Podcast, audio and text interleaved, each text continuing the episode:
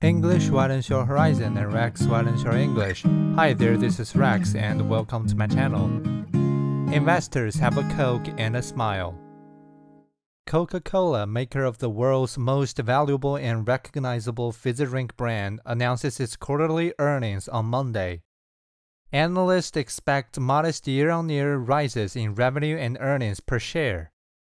The company benefits from its diversified range of products beyond the flagship tooth rotting stuff to include sports drinks, bottled water, fruit juices, and canned booze, many tailored to local tastes. It has paid off. The company sells these in more than 200 countries and territories. But like many consumer goods producers, Coca Cola has struggled with rising inputs and transport costs. The company is also fighting America's Internal Revenue Service in court.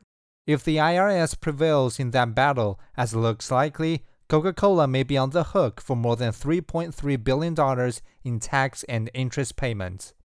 Still, inflation driven price rises have fueled revenue growth, even as consumers took smaller gulps.